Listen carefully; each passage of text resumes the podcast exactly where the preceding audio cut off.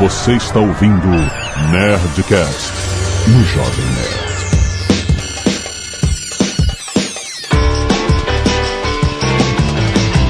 Landa, landa, landa, nerds! Aqui é Alexandre Antônio, Jovem Nerd, e hoje tem Mamilos! Aqui é o Guga Mafra e o novo Guga é muito melhor que o Guga clássico. Aqui é o Tucano e a propaganda é a alma do negócio. Aqui é o Ken e eu não estou entre os 100 mais influenciadores do Brasil. Ah, o cara! o cara, olha o cara. Aqui é o Azagal e eu não estou na Coreia. Muito bem, nerds, estamos aqui com essas figuraças para falar sobre publi- publicidade. Faz tempo que a gente não fala sobre publicidade aqui no Jovem Nerd. Eu nunca falei. Você nunca falou sobre publicidade. Olha que absurdo. Ah, jogou na Porque eu, cara. é, Jogou na eu fui convidado pro outro Nerdcast que era assim. Olha aí, cara. Professor não manja nada, né? Você sabe, você faz. Se você não sabe, você ensina, não é isso? É, velha história, né, velha história. Exatamente. E se você não sabe fazer nem ensinar, você dá palestra. Ah, Nós vamos falar sobre a publicidade polêmica, rapaz. As controvérsias da publicidade, as guerras, as brigas, o que que acontece que a gente não sabe nesse mundo é interessantíssimo de marcas contra marcas. É muito interessante. Vamos lá, vamos, Vamos lá, sem citar marcas. E-mails. Impossível. Canelada.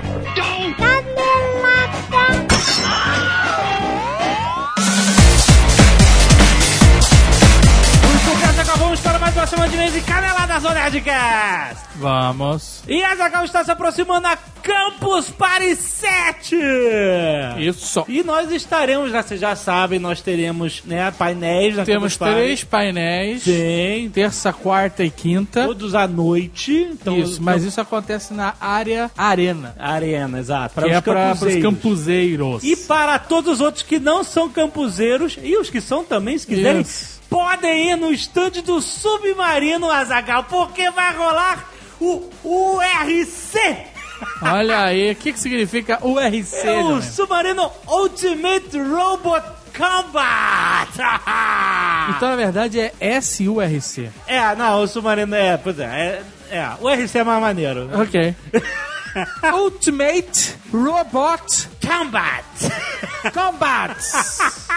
ok. Sim, Nerds, está sendo montada uma arena, uma verdadeira arena de combate, de competição entre robôs destruidores de até 55 quilos, Azagal. Isso, isso. Um tentando destruir o outro e eu e o Azagal vamos ser os anfitriões desse grande evento. Ah, estaremos lá fazendo o show. Nossa, agora somos show business. Semana passada a gente já falou o nome dos robôs que vão competir. Isso. Mas essa semana a gente vai dar outra notícia. É porque cada roboto. Eu vou chamar de roboto. Roboto. Ultimate Roboto Combat. Cada roboto Ah, tem um padrinho. exatamente. Tem um cara que vai ficar motivando o robô, vai ficar incentivando, vai ficar gritando palavras de ordem. Sempre quis falar isso, palavras de ordem. Palavra jovem. Nós temos no nosso time de padrinhos, pra começar, nós temos os matadores de robôs gigantes. que Oh. são especialistas em matar robôs gigantes. certo? Exatamente. Então, robôs menores como esse, não são gigantescos. É, Exato. São você moleza pra eles. Nós estamos Afonsolano, a padrinha quem? O robô Malone. Beto Estrada, Caco. Diogo Braga. O Exorcista. Olha, o Didi Braguinha com exorcista. Quem mais que vai ter além dos MRG de Nós temos a Pat do Galo Olha Frito. aí, Paty do Galo Frito, a única menina do grupo vai estar com a equipe do robô Block Breaker. Caraca, esse é o nome mais maneiro. Mas maneiro. Me desculpem os outros robôs, mas Block Breaker é irado. É irado. Também temos o Gustavo Stockler, do Nome Gusta. Não me gusta bater o robô Firestar. É um nome legal também. Maneiro. Além disso, temos o nosso querido Felipe Castanhari. Olha aí do canal Nostalgia, que é o namorado da Paty, então vai ter briga Seria de maneiro se, casal. se os dois lutassem. Lutasse um né? contra o outro, ele vai apadrinhar o general. Também temos o Jacaré Banguela. Olha aí, nosso querido blogueiro humorista, vai ser o conselheiro da equipe Touro, Azaghal. Olha, chifrudo, como é? Jacaré Banguela. e pra fechar, não menos importante, Aham. Cauê Moura. Cauê Moura com o robô Orion! Olha, excelente. Eu quero ver. Cada um vai escolher o seu time, vai torcer para a sua equipe com o seu padrinho. Eu quero ver todo mundo fazendo barulho lá. E vai ser, vai ser maneiro, a galera vai entrar, vai ter desafios. Lembrando que a área Expo da Campus Party é de graça, qualquer pessoa pode chegar lá. E os horários que vamos estar lá é o seguinte: todo dia vai ter batalha. De terça a sexta vai rolar das 15 horas às 19, certo? Certo. E no sábado, que vai rolar a grande final, vai ser das 10 da manhã às 13 horas. Então não deixe de ir a Campus Party ver os robôs se degladiando lá no stand do Submarino de 28 de janeiro a 1 de fevereiro. E tem mais, hein? Aí embaixo tem um link pro hot site do Submarino com vários produtos indicados pelo Jovem Nerd pra você entrar no clima da Campus Party. Excelente. Cada dia de campus, o site vai ter uma campanha voltada para algum departamento diferente, como games, mobile, com descontos especiais. Então fica ligado no hot site todos os dias da campus. Cara, as lutas dos robôs são foda. São fotos, são, São- violentas. é, cara. não é, não é robozinho aquela garrinha, sabe? Aquele, aquele robô que fica com aquela garrinha. Tu, tu, tu, Não, tu, não, tu. Sabe quanto pica-pau? É, não é não. nada disso, cara. É ver- É, robô voando, é peça. sa- Cara, é metal rasgando, é óleo vazando, é o inferno na terra, é faísca pra tudo que é lado. Cara, vai ser foda. A gente quer vocês lá na Campus Party com a gente assistindo a batalha de Robotos, o Ultimate Roboto Combat. E se você não quiser ouvir os recados e e-mails sobre o último Nerdcast, o Babycast, você pode pular para... 22 minutos e anuncie seu produto aqui. Azagal! Muitos e-mails, Cozinha dos Nerds bombando aqui com vários risoto, coelho à moda do condado, do Humberto Rezende, Currywurst. currywurst. Ah, Currywurst? Do Gustavo Oliveira, muito bom. E o mega pavê de caneca do Álvaro Penteado. Olha Muito aí, bom. muita coisa, cara, muito bom. Além disso, temos os nerds cacete de agulha que não deixam te ajudar, muito bom. Sempre Sim. aí, ó, bastante gente doando sangue. Muito obrigado a Diogo Martins, Douglas Correia, Pedro Augusto, Pedro Zanella, Tiago Cordeiro. E também tem pedidos para doação para Camila Heloíse Gomes e também para Gilvanda Silva Gomes. Quem quiser doar no nome dessas pessoas, pode doar anônimo ou no nome delas, vai sempre ajudar. Excelente. Arte dos fãs. Ou seria Ozob dos fãs. Tá demais. É só dar o zob. Eu sou uma máquina de fazer trending. Friends.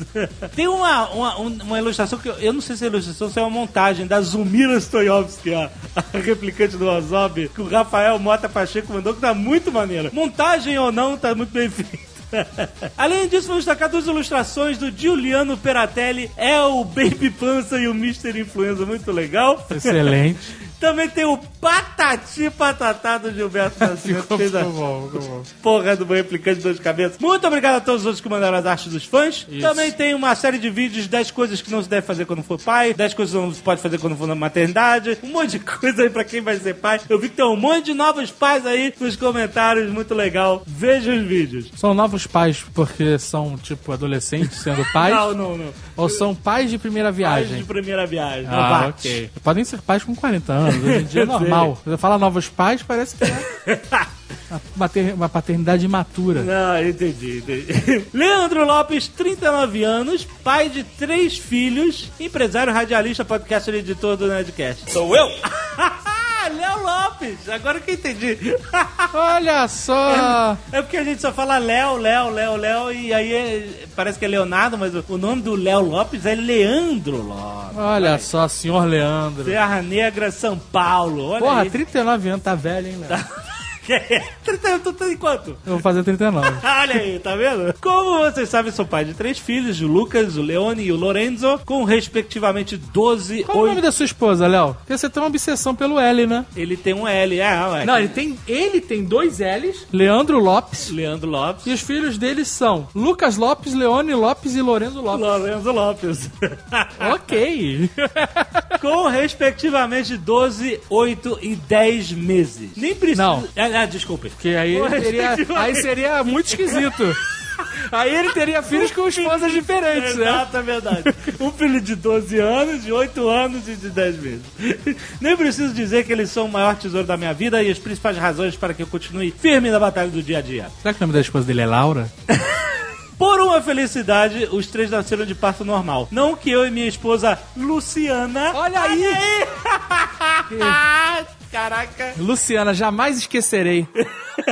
Sejamos contra a cesariana. Mas ela é extremamente cagona no que se refere à questão de cirurgias em geral. E sempre morreu de medo de que os partos não pudessem ser normais. Na verdade, tal medo chegou a ser um sofrimento no final das gestações, já que dois dos meninos nasceram com quase 41 semanas. E o Lucas nasceu pouco antes de completar 42. Tava naquele negócio, que né? gerou- Vai ter que abrir, né? É, sempre fica esse negócio. Além da criança ficar do tamanho de um touro, né, cara? Porque ela vai crescendo com Vai 42 Tá crescendo, Vai semanas. crescendo. O que gerou um estresse quase impossível nos dias que antecederam o parto. Felizmente, ela terminou por ter dilatação e contrações e os partos foram normais. Ainda assim, por conta do medo dela, o drama se repetiu nas três gestações. Eu, que quando criança cheguei a desmaiar vendo uma simples gota de sangue ao fazer um exame para diabetes, estive presente na sala de parto todas as vezes, chegando inclusive a ajudar o obstetra no parto do Leone, que estava com o cordão enroscado ao pescoço. Meu Deus. Mas graças ao movimento mais ninja que eu já vi o médico fazer, ao sair do ventre o cordão estava enrolado em um dos braços do doutor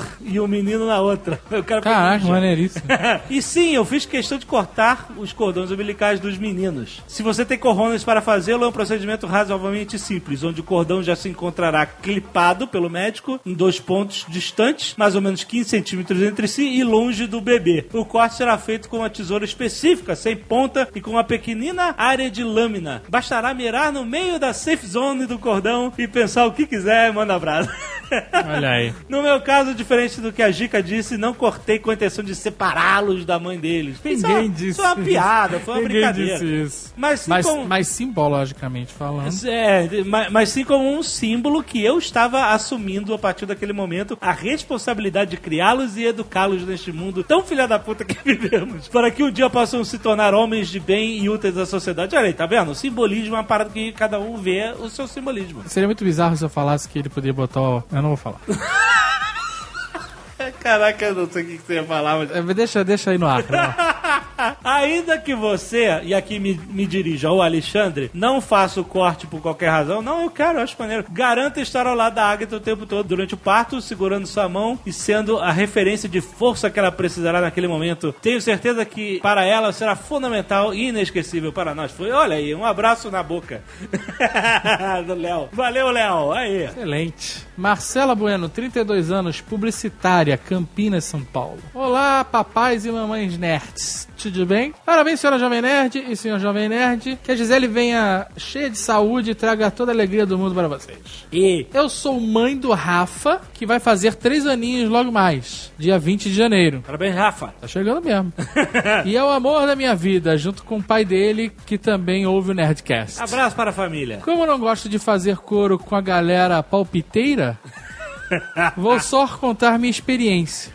Minha primeira gravidez não foi pra frente. E como bem disse o Jovem Nerd, é comum, o que não deixa de ser difícil. Sim. Mas a gente supera. Quando eu estava grávida do Rafa, perguntei para o meu médico o que ele achava melhor: parto normal ou cesárea? A resposta dele foi excelente e toda vez que eu me deparo com a militância do parto normal, eu repito. Ele disse o seguinte: você pode fazer o que você quiser e eu vou fazer o que for preciso. Hum, Boa, hein? Excelente Boa resposta. resposta. Enfim, a escolha é da mãe e deve ser respeitada. É isso aí. Mas nem sempre é possível fazer do jeito que a mãe quer. Eu tive que fazer a cesárea com 36 semanas porque o Rafa estava sentado e com duas voltas no cordão no pescoço. Se tivesse o médico ninja do Léo. Fiz um exame para verificar os batimentos cardíacos dele e a frequência estava caindo, olha aí. Ele estava em sofrimento. A cesárea foi super tranquila, assim como a recuperação. E ele nasceu super bem, saudável. Foi para o quarto comigo e está cada dia mais lindo e esperto. Mas toda vez que falo que fiz cesárea, tem que explicar a história toda, porque as pessoas sempre perguntam: Mas por que cesárea? é o mundo, né? O mundo é dos palpiteiros. Eu vou falar um negócio aqui, porque eu gosto de ser polêmico. Quando o homem palpita sobre parto, Ah, eu acho demais.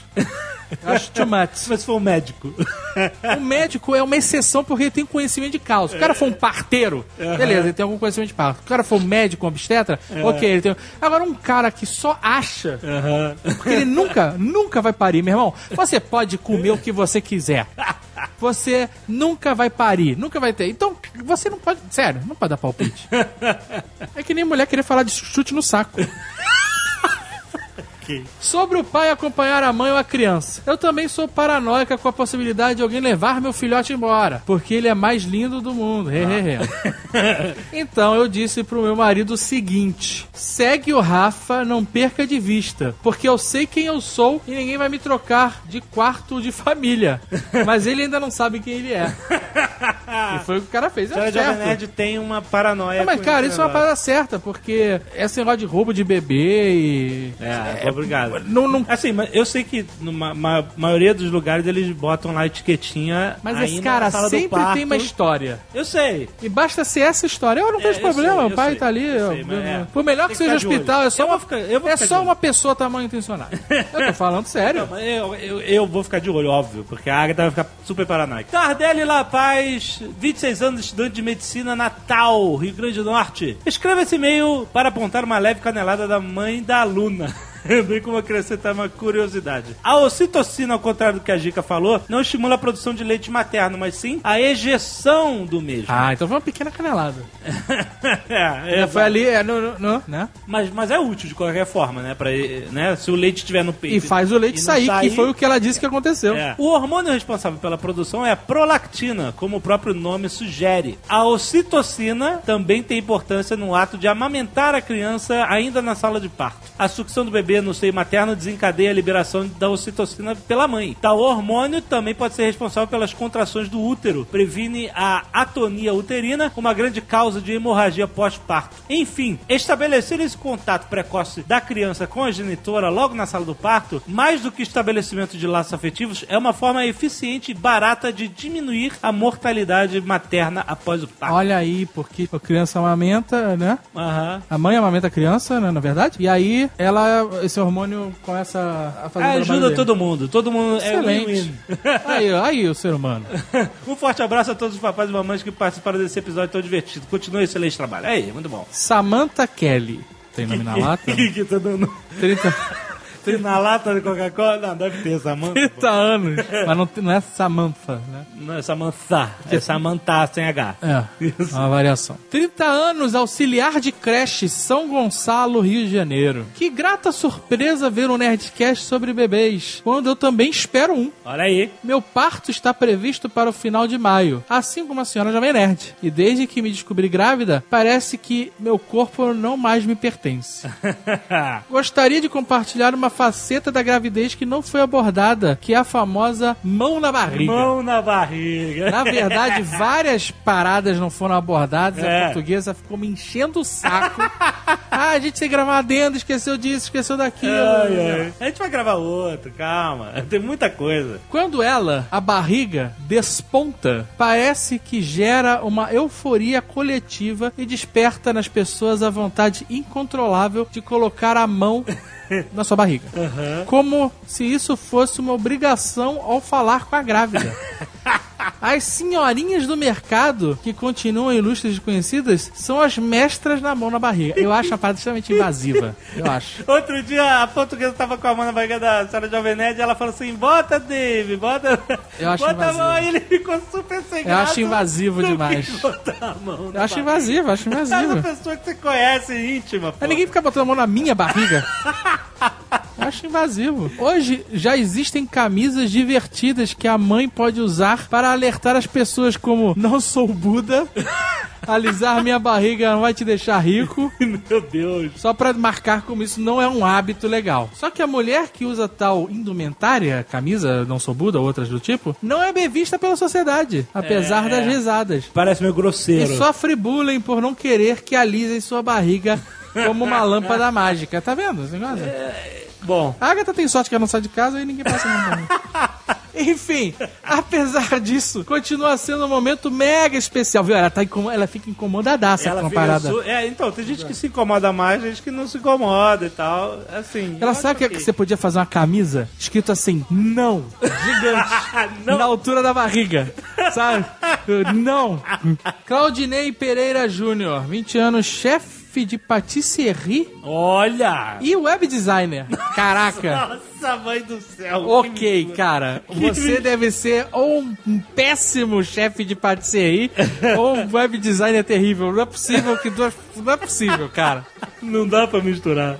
Congratulations, papai de primeira viagem. E um grande abraço pro senhor da senhoria. Sobre essa questão de quando a bolsa estoura, todo mundo fica desesperado e todo mundo sai correndo apressado para o hospital. Minha tia estava grávida de oito meses e quando chegou o grande momento que estourou a bolsa, era por volta das 10 horas. Ele não disse a 10 da manhã ou 10 da noite, mas eram 10 horas.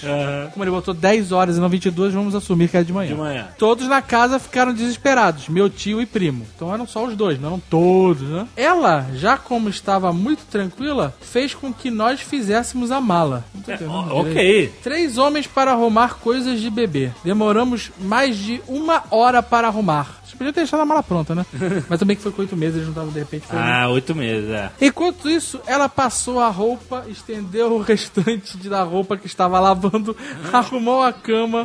Nesse momento, já estavam todos no carro esperando ela. E aí, ela estava, ela, ela, ela, fazendo almoço, tomou banho. E saímos por volta do meio-dia. Era 10 da manhã, acertei. Sendo que ela, ela, ela, estava tão tranquila que no meio do caminho, adivinha quem? Ela? Ela, claro que é ela, queria fazer compras no mercado. Ah, não, isso tá exagerado. Eu acho que esse meio é fake, cara. Por final, depois de oito horas de trabalho de parto, nasceu peste. a pestinha, Ah, que beleza. que era ela. Caio Furtado, 23 anos, estudante de administração Solânia, interior da Paraíba. Vem aqui para entrar no time do Alotone. Mingau é bom? o único problema é o preconceito sofrido pela argamassa comestível. Mas quero lembrar ao ilustríssimo senhor da Oceania que pavê de caneca, que é muito bom por sinal, We Are Legion, também é mingau. Não é mingau. Só que incrementado com peças de biscoito crocante que irão fazer parte dessa papa. Não é mingau. A receita do Jovem Nerd é ótima. Mingau de aveia com canela é um encaixe perfeito, mas só pede para um mingau de fubá, que é um apuramento muito melhor do milho. E deixa aquelas pequenas peças trituradas muito saborosas, acompanhadas com canela. Olha aí, é legal. Mingau é legal. Tem muita, olha só, Mingau é legal. tem muita coisa que criança faz que é legal. Você não pode fazer quando é adulto. E aí?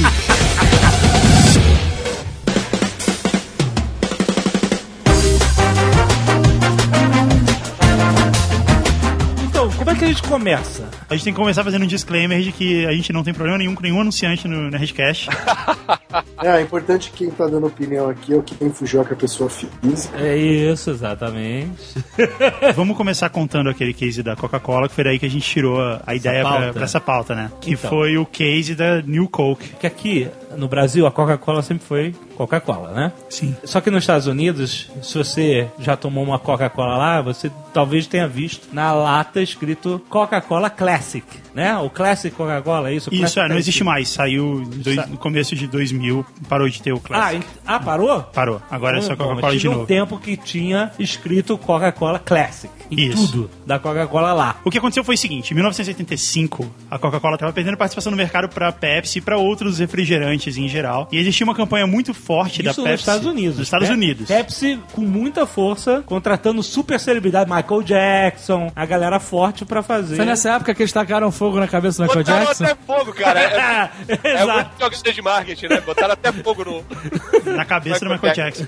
O que acontece é que os adultos que bebiam refrigerante naquela época, eles começaram a trocar o refrigerante pelo refrigerante diet. Então eles perceberam que para eles manterem o refrigerante com açúcar sendo comprado, eles precisavam atrair as crianças, eles precisavam atrair novos consumidores. E aí eles começaram a fazer pesquisas e a Pepsi estava ganhando mais esse mercado do que a Coca-Cola. O mais triste dessa história, cara, é que eles fizeram tudo certo. Ah. Eles começaram a fazer um monte de pesquisa pra ver se, se eles podiam melhorar o sabor. Aí eles criaram um novo sabor que era mais doce, mais próximo do que era o sabor da Pepsi. E aí Ah, eles. a Coca-Cola, você tá a dizendo? Coca-Cola, é. Não, porque, ah, peraí, peraí. A Coca-Cola perdendo a fatia lá do, do mercado pra Pepsi, desse tipo, a gente tem que fazer alguma coisa pra recuperar. Isso. É isso, né? E aí eles fizeram um certo, eles foram fazer pesquisa, foram inovar, foram criar eh, novos produtos, etc. E aí eles chegaram a essa conclusão. Se eles fizerem fizerem uma Coca-Cola que fosse mais doce, Ah. ela ia ser mais desejada pelo novo público que consumia refrigerante. Certo. E eles criaram um novo sabor, fizeram um monte de pesquisa, fizeram um teste, fizeram tudo certinho. E todas as pesquisas, teste cego, as pessoas bebiam e falavam, pô, esse aqui é muito melhor. E decidiram lançar um novo produto e eles lançaram chamando de New Coke. The New Coke. A, a Coca-Cola é mais doce. É, da Coca-Cola nova. E tiraram o sabor clássico, o sabor até então existente do mercado. Ah, trocou tudo. Trocou tudo. A a Coca-Cola tem um novo sabor, chamava The New Coke. Eles The New colocaram. Coke. É, não, ti- não tinha mais escrito Coca-Cola na lata, tinha escrito só Coke. Isso. E tinha a palavra New. New Década de Coke. 80? Isso foi em 85. 85. Até então tava todo mundo falando, puta, vai dar certo, vamos fazer. um-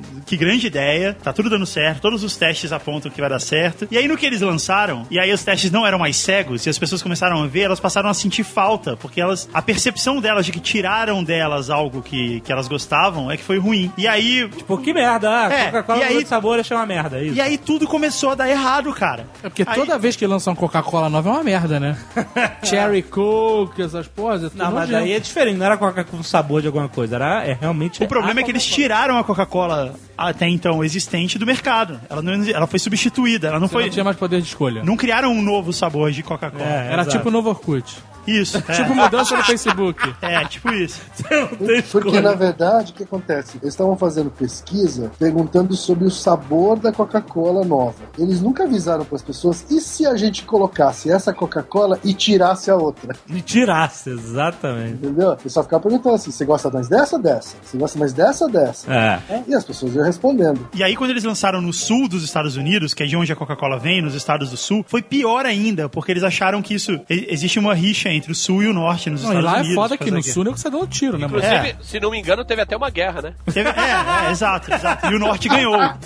E aí, o sul achava que essa nova Coca-Cola era mais uma vez o sul se submetendo à força Yankee, sabe? A força Caralho. Então foi pior ainda. E aí começou, as pessoas começaram a correr nos mercados pra comprar a Coca-Cola que ainda tinha estoque. a Coca-Cola Sério? Velha, sério. E foi uma desgraça. E aí a Pepsi começou a fazer piadinhas com a história da, co- da Coca-Cola. claro. Obrigado por tentar imitar. Começaram a fazer umas coisas assim.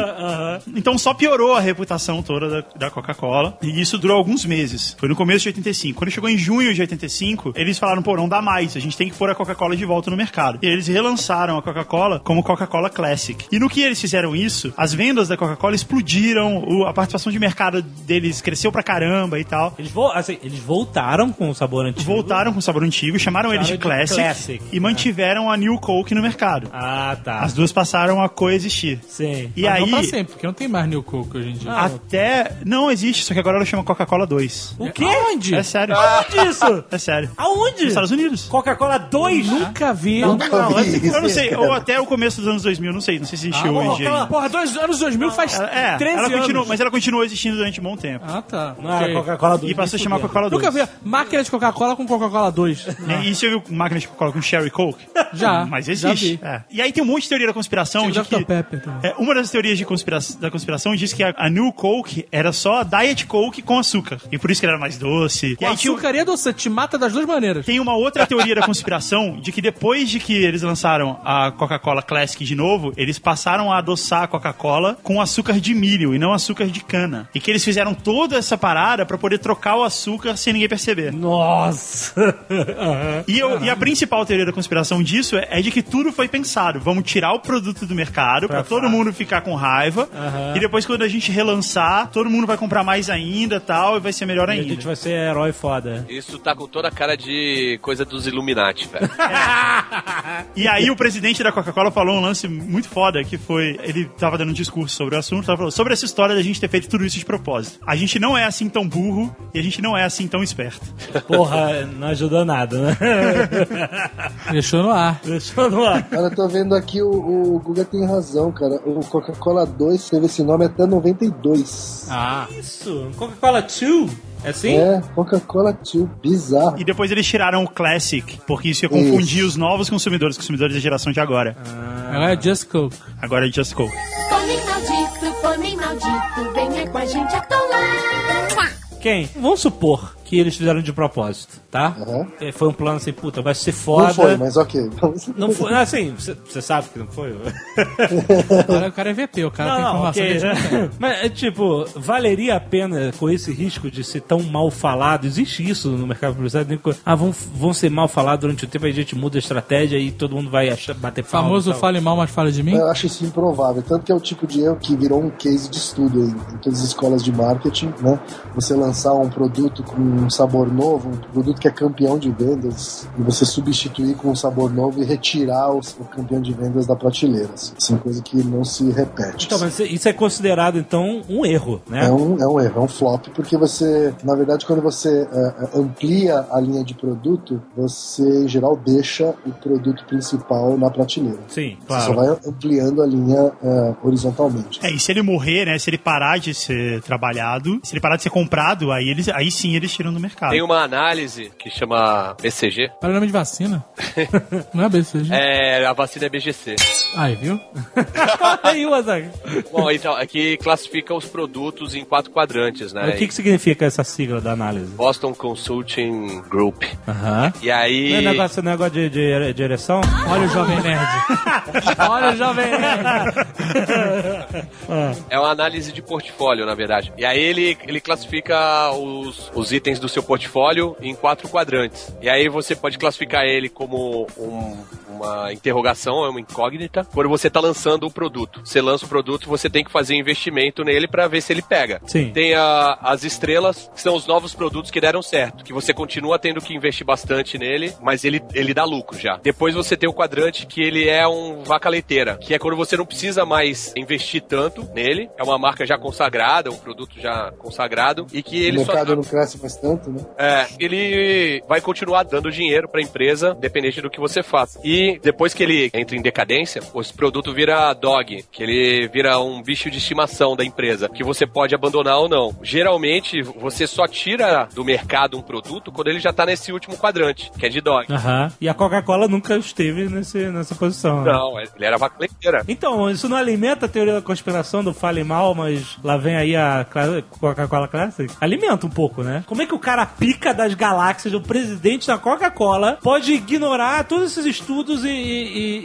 e aprovar isso aí? Então, mas todos os estudos apontavam que isso ia dar certo. Não tinha um cara falando assim, galera, não é assim, você não tira o, o, o E produto esse- campeão. é da- Não, da não linha." tinha, porque pra eles eles estavam sendo inovadores, eles estavam aceitando riscos. E- Eles tinham uma, uma frase que é assim: ah, a gente não, não pode ter vaca sagrada, não pode ter alguma coisa aqui dentro que seja imutável. Aham. Você tem que Tipo, a mudar, gente tem não que pode mudar. ter na Coca-Cola é, que tem a mesma logomarca desde que nasceu. A única que não mudou, pouquíssimas empresas que não mudaram logomarca durante os, os centenários lá de a existência. Pepsi muda toda semana. É, com certeza. Eu acho que a da Coca mudou uma Não, vez. não. Ela Ela mudou tem- uma é, vez é e uma depois merda. passou logo no começo, depois mudou. É que da eu acho que sim. Coca-Cola muda bem Só que sutilmente. assim, assim. é, não é o caso da Coca-Cola, né? Mas eu, uma vez eu li um livro que chama Por que as, as Gigantes Caem? Aham. Que era só sobre mega empresas que faliram. Às vezes, em algumas situações, os executivos ficam ah, numa situação assim de tanta pressão e ficam desesperados que começam a acreditar em bala de prata. Ah. Se a gente tomar essa decisão, vai mudar completamente o cenário. Ah. Sacou? Isso pode ter realmente acontecido, de eles estarem vendo caírem as vendas e outros concorrentes tomando o mercado e acharem que precisavam fazer essa. Que mudou o paradigma do refrigerante, é, É. isso. Pois e aí é. a gente tem que mudar junto. E eles estavam errados. Exato, né? Quem- Na época, o presidente da Pepsi deu uma declaração falando assim: ah, se isso fosse aqui na Pepsi, eu teria demitido todo mundo que, que fez isso e coisa Esse assim. presidente que falou isso foi aquele que foi pra ser presidente da Apple lá? O... Não, não, Não, acho não. que, Foi acho que não. O depois dele, presidente, né? é um pre- é um O presidente presidente da da época época. foi antes, né? É. E aí, ele falou isso, mas aí tem um documentário recente chamado People vs. Coke que fala sobre essa história. E aí, nesse documentário, ele fala que eu falei aquilo, mas foi só pra atacar a Coca-Cola. Porque, na verdade, eu jamais demitiria quem teve essa ideia, porque senão você mandaria pra empresa a mensagem de que ninguém pode inovar. Aham. Então você tem que aceitar. Você errou, beleza, bola pra Então, frente. o não tem presidente da problema. Coca-Cola não caiu fora depois Não dessa. caiu, ninguém caiu fora, ninguém foi demitido, n- não aconteceu nada. E. Mas, cara, é é engraçado porque presidente de empresa grande cai quando a empresa perde, sei lá, 2% de market share. Cai presidente por causa dessa merda. E nessa não caiu. É, mas teve outra coisa. Os números, por mais que tivesse tendo todo esse problema, todas as pessoas falando sobre isso e tal, isso não afetava os números. A Coca-Cola, a New Coke, continuou vendendo a mesma coisa. Os números dela não caíram. As pessoas continuaram tomando Coca-Cola normalmente. Aham. Não afetou, ela não perdeu participação de mercado. O nego Quando- só tava xingando no Twitter. É, você tava xingando.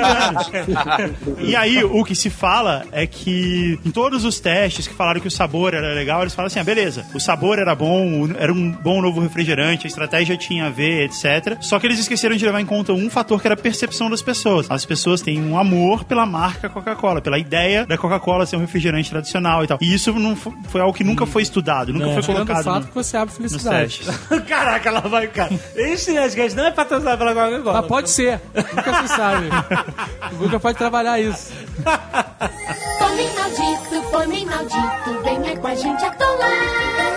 Sobre a história da conspiração. Ah. No Brasil, a Coca-Cola Light foi substituída pela Coca Zero. É verdade, não existe Ah, mais a E Light. aí a Light foi tirada do mercado. Igualzinho. Era o refrigerante líder do, do mercado e tal. Foi tirado do Mas ninguém mercado. sente falta que refrigerante diet. Não, Light olha é só. Tá uma merda. Aí foda-se. A Coca-Cola Light voltou pro mercado e justamente com essa ideia de ah, ela voltou, você que ama a Coca Light, ela voltou, tem um coração na Eu vou lata. te falar, a minha mãe é maluca por Coca Light. Sabe essa parada de sair pra comprar é, em vários mercados e estocar em casa? Que o Guga falou. Minha mãe fez isso com a Coca Light vitaminada. Tá Tinha vendo? uma light vitaminada, eu lembro. Eles fizeram de novo a mesma empresa.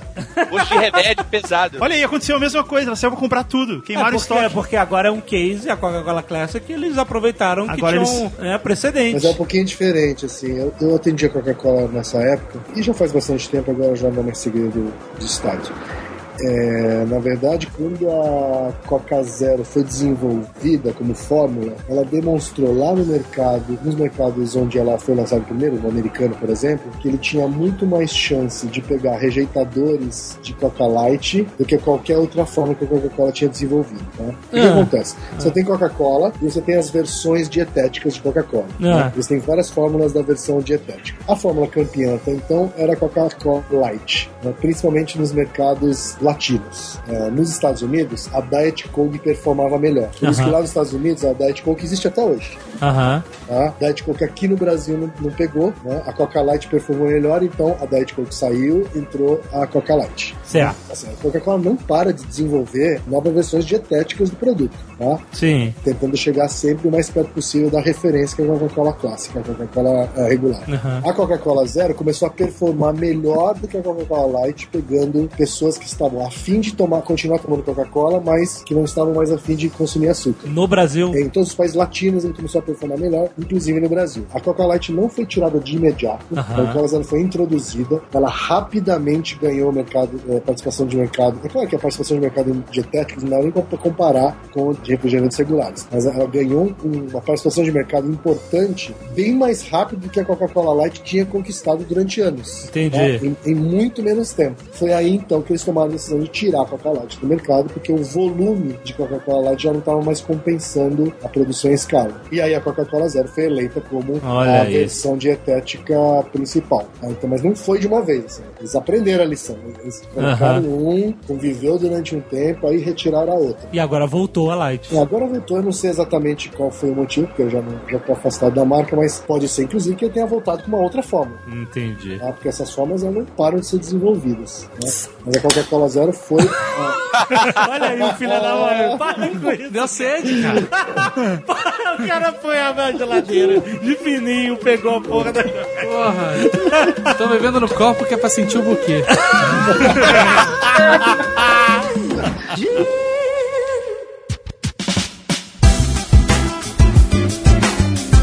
Existe um livro clássico aí que a gente estuda nas faculdades. Tucano, me Clássico. fala, me fala se eu tô errado, cara. Clássico. Chamado As 22 Leis do Marketing. Então, eu não dou aula de marketing. Mas, você- mas alguém, alguém aí deve dar aula. né? Nesse livro tem uma lei lá que eles chamam de lei da percepção. É bem legal e se aplica totalmente a esse caso aí. Que é. Não importa quanto seu produto é realmente bom ou ruim, importa como ele é percebido. E Já aí. dizia, já dizia Bill Gates. É, e aí quando eu tava estudando isso na faculdade, a gente fez um trabalho que era assim, era pegar uma marca boa e fazer um outro produto com essa mesma marca. Por exemplo, a gente pegava lá e falava uma bicicleta Caloi. Caloi é uma marca boa de bicicleta, certo? Uma marca percebida como uma marca boa. Então vamos lançar um carro Caloi. Aí ninguém é capaz de, putz, carro Caloi é uma marca de bicicleta, né? Vai fabricar carro, não, não vai dar Aham. muito certo. A percepção toda muda. aí. É, e aí, esse é o caso da Honda no Japão. A Honda é mais conhecida como uma marca de motocicleta do que uma marca de carro. Ah.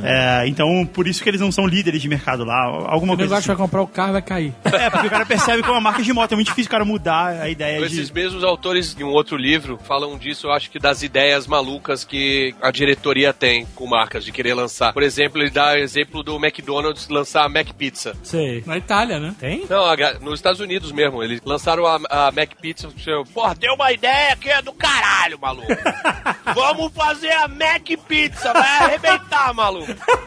Aí alguém falou assim, pô, pode escrever, vamos fazer isso aí. E porra, não adianta que quem quiser comer pizza vai no Pizza Hut, Aham. não vai no McDonald's, entendeu? Aham, aham. Mas algumas extensões de imagem de marca dão certo, né? Por exemplo, o perfume da Ferrari. É, mas então, aí... mas aí é um nível de babaquice, eu acho. do Babaquice. consumidor. Não, porque assim, ok, você quer cheirar como um carro?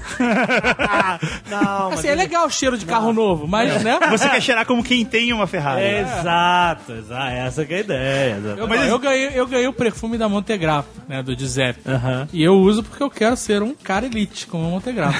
Não, essa eu percebi, é uma percepção do Funciona, perfume né? da Ferrari, exatamente. Mas sabe qual é a marca? Que ela é exceção a qualquer regra. É. Que é a 3M. Ah, sim. É. A 3M ela pode fazer, se ela fizer pizza, eu compro. eu compro, cara, porque vai, vai ser bom, meu irmão. Eles fazem tudo, bicho. Caraca, cara, os caras fazem velcro pra colar quadro na parede. E faz escada rolante. Exato, cara. Mas os caras apagaram o- os postos de petróleo no Kuwait, cara. Faz eu compro. Fiz Eles fazem hambúrguer. tudo, na né? lanchonete da 3M eu compro. A 3M Ó, é Ô, foda. Azagal, mas você falou assim, ah, mas isso é uma babaquice e tal. Não existe isso, é negócio, cara. Tu- Você tem que compreender o seu público e ver o que ele quer. Se ele quer uma babaquice, dá uma babaquice pra ele, que você vai ganhar dinheiro com isso, cara. Tipo baralho.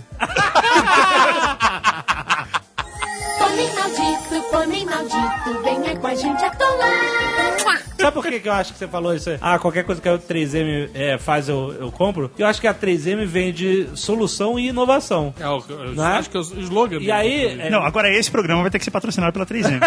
Porra, peraí, inclusive, Vai lá fiquei- vender, vai lá vender. Gugu. é- essa fala foi Então, brifada, então, não é possível. Não, não, não, mas. não é brifado, não. Eu, é a minha percepção da 3M. Então, tipo assim, não importa se a 3M tá fazendo escada rolante, adesivo de pendurar quadro ou apagando poço de petróleo. Os caras sabem solucionar problemas. E essa é a imagem que a gente tem da 3M, entendeu? Então, por isso que vende qualquer coisa. É diferente da Calói. A Calói é bicicleta, bicicleta, bicicleta. Brastemp, máquina de lavar, máquina de lavar. Geladeira, pra comprar geladeira. É, mas geladeira, é, pois. Não, não, ele é eletrodomésticos, né? De, de, de cozinha, Brastemp, né? Mas a televisão Brastemp, você compraria? Não. Você ia ficar meio assim, né? Mas Porra, então, pra mim TV? antigamente televisão era só Sony. Não, era Telefunken. Não, aí, pô, aí é, era tempo bom. Antigamente, é outro antigamente. Ou Mitsubishi. Mitsubishi não é uma boa TV. Mas depois o É, cara, eu Mitsubishi assim. era uma marca no Japão que era tipo a 3M, cara. É mesmo? É, japonês, Tinha é. TV Mitsubishi? Tinha um anúncio da Mitsubishi que era clássico, que era uma página dupla. Aí na página da esquerda você tinha um grafite, né? Aquela grafite de lapiseira. Aham. E na página da direita você tinha um navio. E os dois eram Mitsubishi. A Mitsubishi fabricava desde grafite 05 Caraca. até navio petroleiro. Caralho! Sabe qual é uma marca que é maluca também? Isso Parece iniciativa Dharma. É, total. Mas sabe uma marca que é maluca? A Yamaha. Yamaha. faz É, moto, também. Tá, faz teclado. você não pode cair da moto que você não Jet toca mais ski. teclado. né? Teclado guitarra. teclado e guitarra, é. É, é verdade. Tanto que o símbolo da Yamaha são três japazão, né? São, é. Três japazões, exatamente. Eles, eles nasceram com o instrumento. Três japazões? É, O que é um japazão? é um negócio que faz tim. é um negócio que parece um garfo. Parece um Y, assim, Ah, tá, compridão. tá. Aquele que faz o. E você bate ele dá um lá. Ele vibra a frequência de Ele 440 dá um lá? Hz. É. É um lá? É um lá. Me dá um é. Sempre lá. um lá? É. Aí você afina o piano. É. Não, peraí, peraí, peraí. Mas aí tem uma forma de se fazer essa porra pra ele dar o lá. É. Você pode fazer de outra forma pra ele dar um dó. Pode, você poderia, mas o é sempre padrão um lá. internacional é o lá. O padrão é um lá. Excelente. Se você pega o som do telefone, e o som- an- quando existia Ah, é, o telefone verdade. fixo, geralmente o som dele é um, é um lá um pouco mais alto, assim, mas é, quase um lá. mesmo? É. É, já Aquele pensei barulho que- clássico do telefone? É muito comum você pegar o telefone pra afinar o violão, é. É, eu fiz muito isso. É quase filha da puta como vocês que a gente ficava sem linha. Pomem maldito, pomem maldito, venha com a gente atolar. Bom, eu comeria fácil uma Mac Pizza. eu, acho que, eu acho que esse foi o Você erro. come ele não Hum. Mac sabe. rosca lá no café da manhã? Não come. O McDonald's, aquele café da manhã do McDonald's não convence, cara. Eu acho maneiro o café do McDonald's. Eu não acho, cara. acho asqueroso aquele ovo esquisito deles. Então, isso é, isso, é, isso é a lei da percepção. Você acha bom um sanduíche que eles fazem com carne, mas com ovo você acha Eu que também pô, não curto, sabe o que? Aquela turma de palhaços do McDonald's. Como é que é? Turma de palhaços. Papa hambúrguer, pra crianças. Shake, shake. shake, periquita lá, como é dela? Periquita. Miss Nugget, eu não sei qual é o nome dela. Miss Nugget. Miss Nugget é o futuro dela.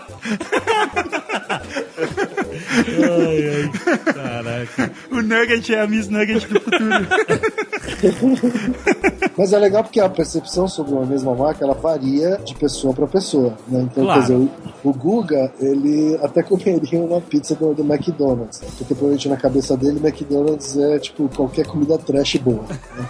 É, Boa enquanto não, que na- padronizada. né? É. Padronizada. Padronizado. É. Enquanto que na cabeça da maioria das pessoas é, significa hambúrguer. Aham. E essa é justamente a definição que a- esse livro que o, que o Guga mencionou, ele dá sobre posicionamento. Né? Posicionamento, ele, o livro chama assim, posicionamento, a batalha pela mente, uma coisa assim. É, isso aí. né? Justamente porque ele diz que posicionamento é a percepção que você cria na mente da pessoa e não no produto. né? Não tem a ver com o produto, tem a ver com como você coloca aquela marca numa caixinha dentro da sua cabeça. E a caixinha que a maioria das pessoas coloca é hambúrguer. né? Entendi. O que é engraçado, porque era batata frita. É, e, e é- Ou e é- batata frita. É porque né? o diferencial, né? o- A parada do McDonald's era batata frita no começo. Caraca, mas embaixo do Mac do M tá escrito hambúrguer. As OM são duas batatas, você ligou disso? Não, nem fudendo. É sinal de que todo hambúrguer vem com batata em cima. Ah, não, nem fudendo. É? Não. São duas batatas tortinhas. Eu não entendi isso, batata Claro que é, tortinha. cara. É amarelo por quê? Por que, não, peraí, isso é outro, outra parada, esse negócio das cores, que Não, não. Nome, é caralho. amarelo. Batata pode. Não é, não é, você tá inventando. Caraca, é, Batata cara. mole é batata oleosa ruim. Não, não, é batata. oleosa. O a M, batata- a batata virou M. Você quer vender a batata boa, quando você vai dobrar, ela quebra, Então, entendeu? Depende. do- Então essa batata macarrão aí do M não, não faz sentido. Macarrão, cara. já Tá, Porra, vendendo macarrão, né, batata McDonald's? molhada. Na Itália, o Ma- Faz o curva. McDonald's tinha uma difícil penetração, sabiam? Por quê? O McDonald's. Porque não tem Mac Pizza. Mas esse é um dos motivos. Mas sabe por quê? A Itália ela é um dos países que defende aquele movimento de slow food. Slow food, é. A- a- Comer na Itália é um ritual. O cara Sim. come, ele, ele quer realmente perder um tempo naquilo. É. E depois vai dormir, fecha é, exato. fecha E, pa- e a parada de você comer, comprar um sanduíche merda. Ai, Deus, nunca mais. Não, mas vamos combinar, assim, é que italiano leva comida a sério. Quem Leva, leva leva, comida a leva, sério não come McDonald's. E aí o McDonald's teve que reformular o cardápio dele pra Itália. Olha. Tem restaurantes onde as pessoas podiam sentar com esse negócio de drive-thru. O nego tacou fogo mesmo. A máfia foi lá e fuzilou os caras. Hoje, hoje em dia o McDonald's é adaptado no, no mundo inteiro, né? Claro. Na Índia não é carne de vaca, né? Sim, carne sim. de carneiro. Eu acho que é na Alemanha que servem cerveja. E chega ao ponto de um, de um McDonald's numa cidade da Turquia, eu acho que é até em Istambul, que o, por causa do, da rixa dos times, tem um time que é vermelho e amarelo e outro time que é preto e branco. Fizeram um McDonald's perto do- da sede do time preto e branco e eles tiveram que pintar o McDonald's de preto e branco porque não podia ser vermelho e amarelo, que era do aniversário. Caralho. Mas não tem isso em Manaus com o negócio lá do, do Carnaval do Boi lá? Tem, tem a Coca-Cola azul. Não é? É, no Rio Grande do Sul também. É, Azul. É, porque tem lá o Boi Bumbá. Como é que é o nome daquilo? Amoroso e, Garantido. e garante seu Ca- menino. né? Caprichoso e garantido. né? Caprichoso. Isso, é, um é vermelho, outro é azul. É. E aí, né, na torcida do azul, a Coca-Cola é azul. Isso, exato. Ah, tá. É, era isso ou comprar Pepsi. Aliás, o Rio Grande do Sul, falando em Norte e Sul, né, é, é também a única região do Brasil que bebe bastante Pepsi. Por quê? Eu sei lá, cara, porque acho que é outro país. Fome maldito, fome maldito, venha com a gente atolar. Em contrapartida, essas adaptações locais têm as estratégias globais que as- algumas empresas adotam, que volta e meia dão errado. Por exemplo, quando a Nestlé transformou o Lolo em Milk Bar. Ah, mas ficou anos Milk Bar, né? Ficou, mas as, as vendas caíram. Pô, mas Porque os caras chocolate não levaram estraga, anos, eles aguentaram bastante tempo. anos pra descobrir que foi por isso? Não, a estratégia é estratégia. e Ficou aquela mesmo, depois de muitos anos, que voltou a ser Lolo, né? Mas era, é porque eles queriam fazer um alinhamento mundial das marcas. E É, aí. É o- tipo Super-Homem e Superman. Isso, é, tipo isso. é, Isso acontece direto com várias marcas. Algumas vezes não tem como acontecer, né? Por exemplo, o Jeep da Mitsubishi Pajero, né? Por quê? Por quê? Como assim? De países de língua espanhola, né? Pajero, Castelhano. pajero, É, é, é, Se eles tinham- Barreiro- Barreiro. chamar- pajero quer dizer o quê? É como se no Brasil ele chamasse punheteiro. Caraca, sério? E sabe como é que eles chamam? Sabe como é que eles Mitsubishi chamam lá? punheteiro. Ah. Monteiro. Monteiro. Monteiro. Bombeiro. né? Bombeiro. Inteiro. Seria legal se ele chamasse punheteiro lá, né? O Bronha. É que aqui é um nome de despachante, né? É o seu, o seu Monteiro. Fala ali com o seu Monteiro que, que ele Seu resolve. bolseiro. É, e- e nos Estados Unidos tem um carro que chama Pinto. Tem, Tem? É o Corcel. Pinto. O Corcel brasileiro nos Estados Unidos chama Pinto, que é uma raça de cavalo lá. Eita, aqui não, não funciona, né? exatamente, óbvio. E aí eles eram nome de Tem uma outro. montadora chinesa que chama Xana, né? Um camarada meu tirou uma foto no trânsito e falou assim: o que, que eu faço com essa Xana na minha frente? Fome maldito, fome maldito, venha com a gente atolar. Essa lei da globalização da marca, ela vai funcionar em alguns lugares, dependendo da legislação local. Por exemplo, Star Wars. Desde que lançaram o episódio 1, 2 e 3, a marca globalizou Star Wars. Aqui sempre, antes disso, sempre foi Guerra nas Estrelas. Todos os produtos eram Guerra nas Estrelas, bonecos, Guerra nas Estrelas. E aí depois que eles reformularam a globalização da marca, passou a ser Star Wars no mundo inteiro. Mas em Portugal, é traduzido ainda. Talvez por uma legislação local. Porque em Portugal é proibido as coisas terem nome estrangeiro. É Então, bizarro. é isso. Portugal e Espanha também. Espanha também, Espanha eles também. traduzem tudo, né? Exato. Aqui no Brasil, como a gente adora nomes em inglês em tudo, né? Publicitário nem gosta de nome em inglês. Imagina, né, cara? O Gaveta, outro dia, tava, botou um Vine. é, Ah, é, na verdade. barra, tudo em inglês. né? Tava lá outdoor na rua, close to the mall, near to the beach. É, cara. Em inglês, na em rua, inglês, cara. Não é só nem o título, ele já tá É o dando texto, a ma- o texto do- do O texto do outdoor já tá em inglês, cara. O cara tá nivelando ali, ó. Se você não entendeu, nem vem. Não conseguiu ler. Nem pinta aqui no condomínio. Que horror. Mas é, não é? É, eu entendi. É, isso aí. Quando a gente tava na Nova Zelândia, eu comprei um Milk Bar, que é um Galac. O quê? O Galac, eu pus no Instagram até. O Galac é o Galac, mas ele se chama Milk Bar, que aqui, se- que aqui era o Lolo. Mas não é a mesma marca, então. É, Não, é tudo nesse Qual era, não que é. ti- qual era que tinha bunda grande? Era o Lolo ou o Milk Mar? Bunda grande. O Milk... O Lolo era cadeirudo, né? Não, não, não. Era o Lolo. É o Era Lolo. que falava, tô fofo, tô fofo. é, isso aí. Tá falando o quê? Do mascote ou O do... mascote. Não, era, era, o- era o Milk Bar. Não, Lolo. Não, não, o Lolo era vaca, cara. A vaca tava na embalagem, mas o mascotinho na propaganda era o Lolo com o bundudinho falando, tô fofo, tô fofo. O Brasil tem que ter bunda até no chocolate.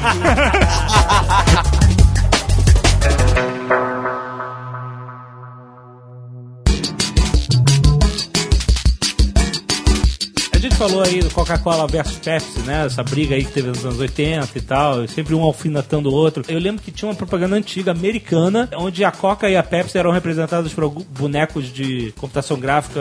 Eram as máquinas. Eram as máquinas né? de, de né? que lutavam refrigerante. boxe. Elas eram tipo Transformers. Isso, e elas lutavam. É, né? e elas. Tó, tó, tó, tó, e saiu na mão, na porrada. Porrada, É, né? exato. E era um comercial da Pepsi, eu acho, né? Não lembro qual a Pepsi que marca. gostava de puxar mais a, a porrada, eu acho. Eu, ah, eu não sei. Pepsi era porrada, é Tina Turner e Rod Stewart.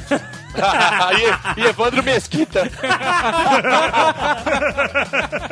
Bom, o fato é o seguinte, eu lembro que nos Estados Unidos esse marketing de guerra entre duas marcas competidoras é muito acirrado e, e é permitido, né? e permitido. Eles, eles se sacaneiam na propaganda. Não, eles vão ao limite. Mostram a marca do concorrente, inclusive, né? O cara botou um robô, um robô Pepsi batendo no robô É, Coca-Cola. exatamente, né? Não é só uma questão de, de permissão, né?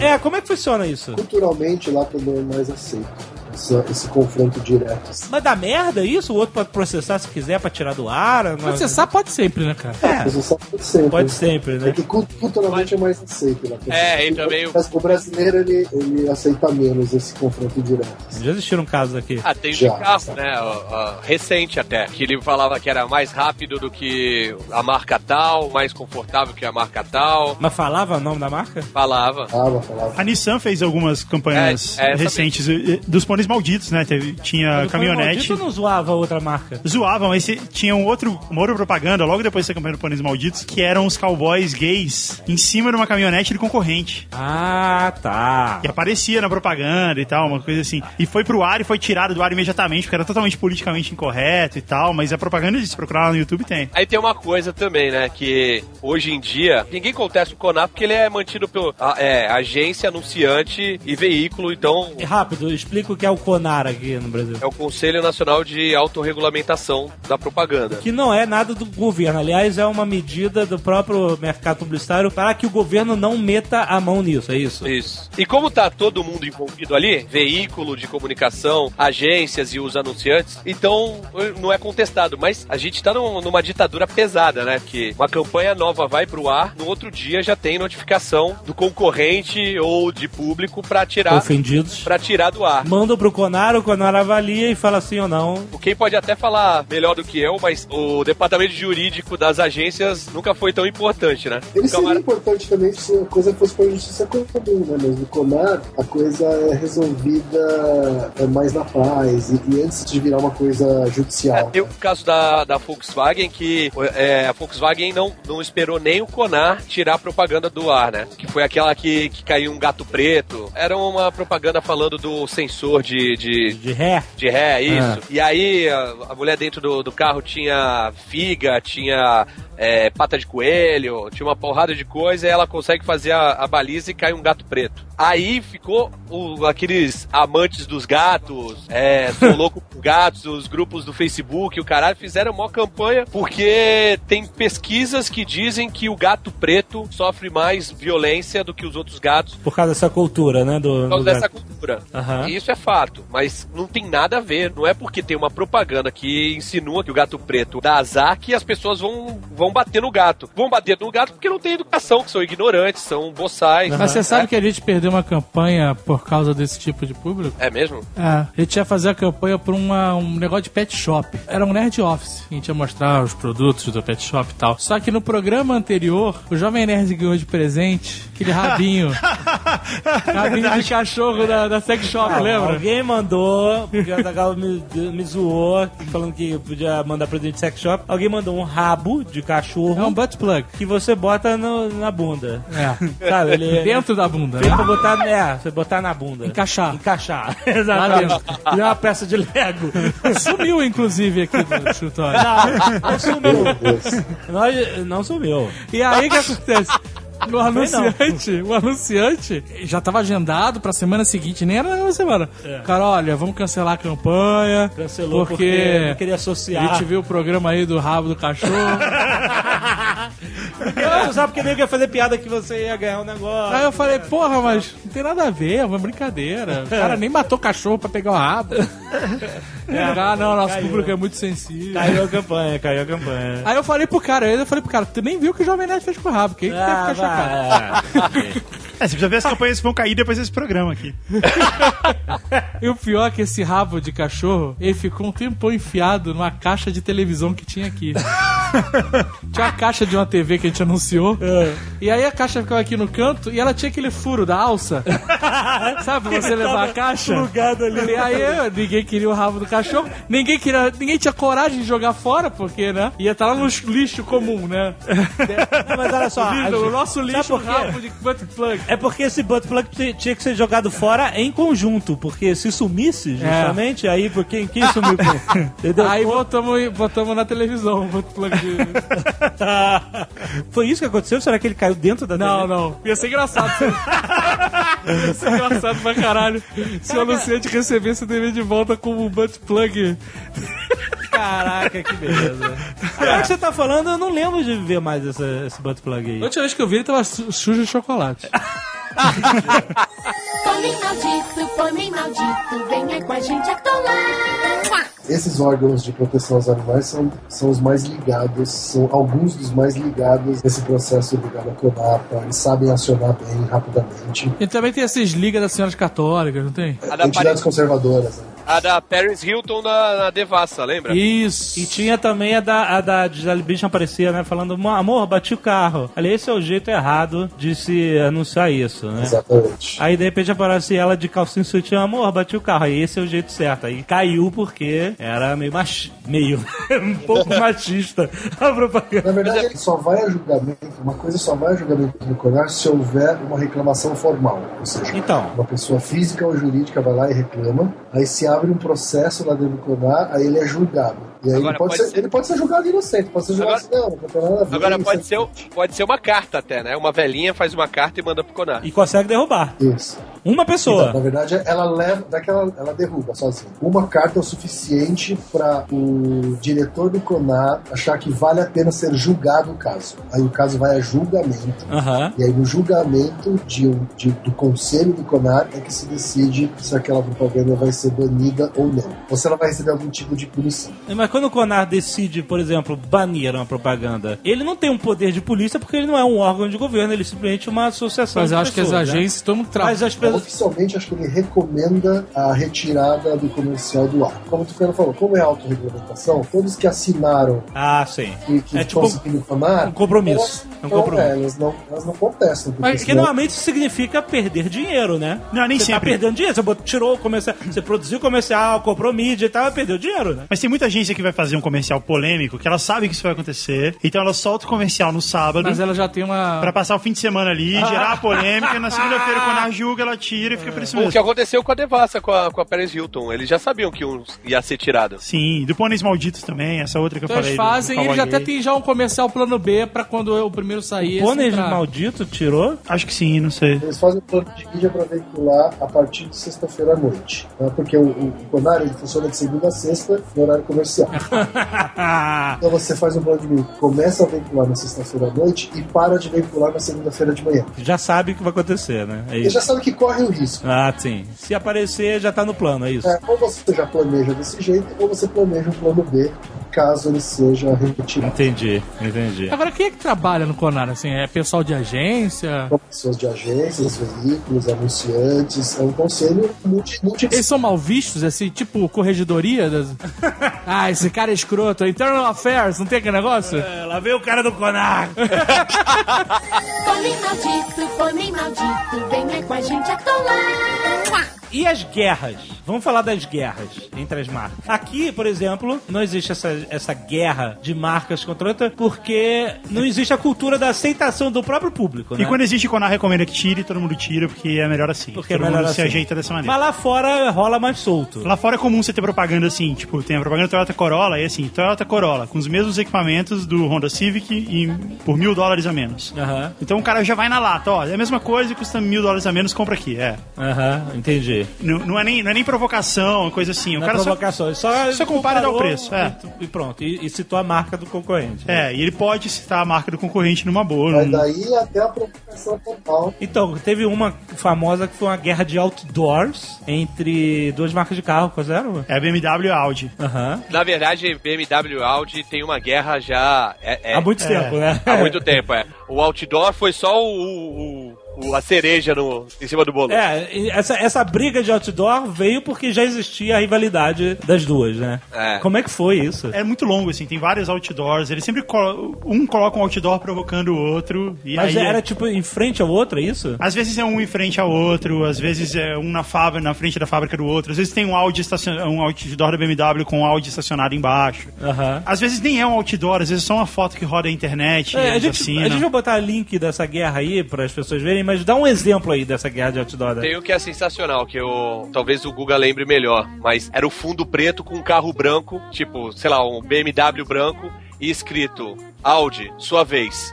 Como se fosse um jogo de, De xadrez. xadrez. Aham. Ele tá querendo dizer que o nosso. Olha aqui o nosso carro foda, sua vez, é, isso? É, é sua vez, quero ver fazer melhor. Aham. Não, na verdade foi a Audi que fez a primeira propaganda. Isso. A Audi fez a primeira. É, e aí colocou sua vez BMW. Sua vez BMW. É, aí a BMW fez um outdoor duas vezes maior, de um dia pro outro, Ah. com De um carro mais foda. de Santa um carro Mônica. mais foda escrito checkmate. excelente. É, ele mostrava um M3 chegando e É. aí tinha escrito isso, checkmate. Ah, excelente. Os caras levantaram a, a bola errada, né, cara? Pediram pra ele dar a vez, é a sua vez, e, porra, tomaram o checkmate. Porque não tem mais como responder. O checkmate acabou o jogo. ah, teve um anúncio de revista, eu não vou lembrar, eu nunca lembro qual é qual, tá? Isso é muito conveniente. Uma delas chegou na África do Sul, ganhou um como carro do ano, sei É, foi a lá. BMW parabenizando o Audi. É, aí chega. Assim, parabéns, Audi, por ganhar o carro do ano de 2006 da África do Sul. Do vencedor do carro do ano mundial de 2006, BMW.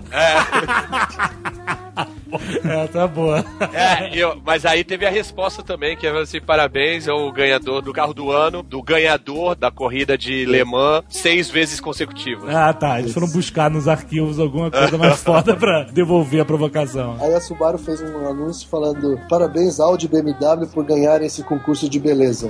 Do, do ven- do vencedor do motor do ano mundial 2006. Ah, muito bom. O cara entrou, nem foi chamado, né? Ele entrou pra dar tapa nos dois. Pônei maldito, pônei maldito, venha com a gente atolar. Uma outra guerra recente tem o Burger King contra o McDonald's. O Burger King, ele é o lado menor nessa guerra, né? Então ele sempre gosta de provocar bastante. Mas é lá fora ou aqui? Lá fora. Ah. Aqui não existe. Aqui, né? aqui não É, rola. não tem, aqui aqui todo não mundo é tem. amigo. Tem isso também, né? Isso é praticamente uma lei. Se você é líder com folga, você não bate no outro. Não, pra quê, né? É, até porque isso é mal Fica visto, É, né? você É, fica claro. quieto, é. Então a gente não pode mais falar mal do Rapadura Cast, é isso? Nem do Braincast. Não, brincando seria sacanagem mesmo. Vocês sabem que eu estive muito próximo de fechar, né, com o Rapadura Cash. Olha o cara, tava na geladeira e. Olha. Olha, os caras caras não não quiseram quiseram- polêmica, filha da puta. Os caras não queriam rever meu contrato, brother. Tava na geladeira e ia derreter no Nordeste. Entrou na geladeira da Globo, vai pra Record, né? Caralho, o cara ia pra Record É. do podcast. Pônei maldito, pônei maldito, venha com a gente atolar. Como é que é a guerra do, do McDonald's o Burger O King? Burger King já tinha feito uma ação no Facebook há um tempo atrás, que ganhou um monte de prêmio e tal, que era, chamava Whopper Sacrifice. Você é? tinha que deletar 10 amigos do seu Facebook, e aí se você fizesse isso, você ganhava um Whopper, ganha- que é o sanduíche deles. Sério? É. É genial. isso. E aí isso ganhou um monte de prêmio e tal. É genial. E é, é- a, a brincadeira era essa, assim, é Como criar. Então você comprovava que você deletou 10 amigos? Tinha um aplicativo lá do Facebook. Aplicativo. Isso pra Ah, mim. no Facebook você. pff, Whatever, eles sabem tudo, né, cara? É. E aí eles fizeram recentemente uma campanha genial. no- não sei se foi na Finlândia, na Suécia, enfim, na Escandinávia. Algum que- dos países de primeiro mundo. É, que eles falaram assim: se você abandonar a fanpage do Burger King no Facebook, Ah. se você der um dislike, você ganha um Big Mac. Então, assim, a gente dá um Big Mac, mas você tá expulso daqui pra sempre. Não poderia Então- voltar? O cara não pode mais voltar. Ele não pode mais voltar. Mas como que ele não pode mais voltar? Dá um aplicativo no Facebook. Mas aí ele impede o cara de... É, de impede. Não, o cara deve entrar na lista negra. Ele entra, ele entra bloco, ele vira bloco. Eles Ah. tinham, eles tinham 38 mil fãs na página e eles perderam. Só? É, porque, pô, na Finlândia, né, cara? é 38 Ah, mil tá, fãs. Finlândia, É a tá. população inteira. É, Exato. eles tinham 38 mil fãs, aí eles fizeram isso. Se você, era só você dar um McDonald's dislike. fez isso. Não, o Burger King fez isso. Ué, o Burger King falou assim. ó, se você quiser um Big Mac, a gente te dá um, mas É a sai daqui. prova de que você não é um fã verdadeiro. É. Ah, que você não, tá, não, não tá agora com a que eu gente. entendi. Se você quer Big Mac, então eh, toma um e não volta mais aqui. E não volta mais aqui. É. Excelente. ó. E aí eles tinham 38 mil fãs Ah. e eles perderam 30 mil fãs. Caraca, então foi pra culatra. Não, não foi pela Não, culatra. não foi. Eles falaram assim, beleza, agora a gente se orgulha dos nossos 8 mil fãs verdadeiros. Ah, a gente não tá. quer saber dos outros 30 mil. A gente se importa com esses 8 mil que estão aqui. E, consequência, aumentou pra caramba a interatividade e o, e o engajamento desses fãs com a página. Que irado, e se sentiram especiais, né? É arriscado, né? É estranho, né? Caraca, Porque- é a antimídia social. Não, não, é porque eu eu tô falando. Não é antimídia social. É antimídia social do número. Que tem tanta gente que fica se olhando. Ah, eu tenho tantos mil fãs, eu tenho 14 mil fãs. Sou a marca número um de fãs. mas é o do que a Brasil. maioria das marcas se baseia. Então, mas eles gostam do número e os caras fizeram a relevância. Eles botaram a relevância em primeiro lugar, e o que a gente sempre bateu a tecla aqui. Que na internet o que Exatamente. vale é a relevância. Então agora Foi foda. vamos fazer uma promoção dessa. Vocês, por exemplo, por exemplo, tem muito web celebrity aí que tem muito mais fãs do que vocês dois, mas eles não estão na lista de 100 mais influentes. Fala, cara. Pônei maldito, pônei maldito, venha com a gente atolar. O que eu acho interessante nessa ação aí que o Google contou é que ele faz a gente pensar sobre o valor do- da quantidade de seguidores, né? Da quantidade de, de likes, assim. Eu Acho que ele, ele, ele dá uma relativizada nisso, assim. Com certeza, né? Pô, mas isso aí, assim, proporcionalmente é tão ousado quanto o maluco lançar cheat coke e depois voltar com classic coke, né, cara? É, é uma manobra arriscada, né? E você tem que convencer as Assim, o pessoas. cara chegou na reunião de board como falam aí pela Fala. internet. Nós baixamos de 38 Ele falou, olha pra só, oito. a gente vai fazer a campanha, a gente vai falar pros fãs que a galera que não é fã, a gente vai dar um Big Mac, a gente vai aumentar o faturamento do McDonald's, Ah, e a gente vai falar, sai fora, eu não te quero mais aqui. aham. Existe um risco de cair um pouco o número de seguidores na nossa fanpage. Um pouco. Aí o cara volta, sei lá, um mês depois e fala, então, a gente acabou de dar 30 mil Big Macs É. e perdemos 30 mil seguidores. Aham. Caralho, cara, esse cara não foi demitido? Não é possível. Ele tem que convencer o cara. Não, mas ele tem que mostrar o Ele se matou, porque esses países têm um alto Não. índice de suicídio, ele se matou. Ele falou, olha aí, mas em compensação, a interatividade aumentou. Caraca, em compen- caralho, caraca, meu irmão. Mas o cara tem que presidente devia tá- convencer. Em compensação de cu é rola. compensação de cu é rola. Sabe quanto custou pra trazer 30 mil finlandeses pra essa merda? Norueguês. Sabe quanto custa? Noruegueses. de Norueguês. Puta, pior ainda. Pior ainda. Sabe quanto custa trazer um norueguês pro Facebook? Sabe quanto público tutorial a gente teve que pagar? Então, mas isso depende do, do entendimento das pessoas do que é sucesso na internet ou não. Se o cara acha que sucesso é número, ele tá errado. Ok, número é- é- ele vale, só Então, que a esse relevância... case- esse case- A relevância vale mais, você sabe disso. Esse que não, ok. é, Porque a gente ok. não tem os maiores números da internet. Não, a mas, gente não tem. mas a gente não tá jogando os nossos fora também. A gente não tem os maiores, mas, nem- mas eles também não tinham, porque eles só tinham 38 mil fãs. A gente não tá também fazendo promoção. Ah, se você gosta do Rapadura, vai lá que eu te dou um podcast e não volta mais. A gente não tá fazendo isso, porra. Te deu uma rapadura. Eu te dou uma capadura. Puta. Pomem maldito, pomem maldito, venha com a gente atolar. Deixa eu contar um outro caso. Esse não é de guerra. Tá. É, esse também não foi, esse foi de derrota. É Cara. Ah, de guerra. Cara, eu- eu- me espanta ele não ter sido na ação francesa. O cara desistiu. O cara, o cara começou a ação com a bandeira branca na mão. Ó, o McDonald's é melhor, a gente vai dar 30 mil. Mas, assim, o cara fez e pegou. O cara pegou o budget da campanha e falou: Eu vou investir no McDonald's. pra mim, essa campanha é completamente errada, cara. Cara, mas é, É pra que nem a gente pegar o budget da campanha e anunciar no Rapadura. Não, cara, é isso, cara. É, é- é por isso que ela é fora da curva, por isso que ela é polêmica, por isso que a gente tá Ah, esse discutindo ela case, aqui. esse case não tá no portfólio do cara. Tá sim, Porque ele tá cara. procurando emprego hoje. Não, não tá. Não, cara, tá ganhando um monte de prêmio. Foi, falar, foi elogiado no mundo inteiro. Foi elogiado? A campanha, Por a nada, campanha cara. apareceu pro mundo Por porque, quê? porque Por eles quê? acharam Então quem fora. elogiou Caraca, ele? cara. Azaghal, o cara das Eu quero redes que. Não, não. sociais. Eu quero, não. Olha, peraí, eu, quero- vou entrar. Peraí, peraí. vou- Eu quero saber quem elogiou ele. Eu vou entrar no teu LinkedIn pra saber se tem algum skill em, em mídias sociais. Porque não é possível, cara. Você devia estar elogiando essa merda. Elogiando o cara que perdeu 30 mil fãs. Cara, queria a gente perder, sei lá, 200 mil cara ouvintes ganha- e falar, não, agora a gente tá com um público qualificado. Aumentou a relevância da página dele, malandro. Calma aí, cara. Não, não, não. não. É, é Você tá com diferente. medo de perder os números. Não, tudo tem limite. tudo tem limite, cara. A gente faz a campanha hoje, o cara perde 30 mil seguidores e toma no cu. a gente nunca Porque mais faz um anúncio. O mindset geral é que quanto mais, melhor o número. Esse cara é um esperto, porque o cara falou assim, ó, deu uma merda do caralho. Foi pela culatra. Achei que ia fazer uma campanha foda, que nego ia ficar, não! Vamos vai- ficar. No cu, enfia a McDonald's no cu, eu vou ficar aqui no Burger King. É. Nego debandou foda. E ele inventou. A- a- O mérito do cara é ter convencido a galera que foi uma campanha foda. Que, ah, não, agora a gente ficou com a nata da nata dos somaliês de Burger King. O cara que cheira o hambúrguer antes de comer. Pomem maldito, pomem maldito, venha com a gente atolar. Do mesmo jeito que a gente falou da Coca-Cola aí, da New Coke, uma das marcas do grupo GM nos Estados Unidos é a Pontiac.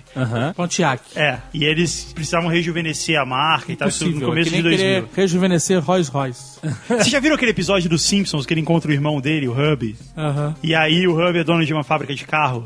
e aí ele contrata o Homer pra fazer o, o carro. Ah, sim, é genial. cara, maluco. E aí ele faz um carro absurdo, que tem, tem rabo de peixe, vidro É, O Homer bolha. quer, o Homer tem. Era o Leopard. Não, o nome do carro era Homer. Homer, é. E aí... né? E era o slogan, o que o Homer quer, É, o Homer tem. do Homer quer. Então, a Pontiac fez exatamente isso. Ela lançou o Homer. Ela lançou um carro que foi exatamente isso. Que era... Peraí, eu, eu, a Pontiac não, não é jovem? Não. Eu, eu vi, o- tem um Pontiac no Transformers, que é super rápido. Não, isso foi no começo de 2000. Ah, tá. É, e aí, eles falaram que eles iam lançar um carro novo, que ia ser um novo segmento, um carro num segmento que não existia. Ia ser o carro pro jovem, moderno, mas com todas as qualidades, maneiras e tal. E aí, eles finalmente lançaram o carro. O carro chamava Pontiac Aztec. É o carro do Walter White.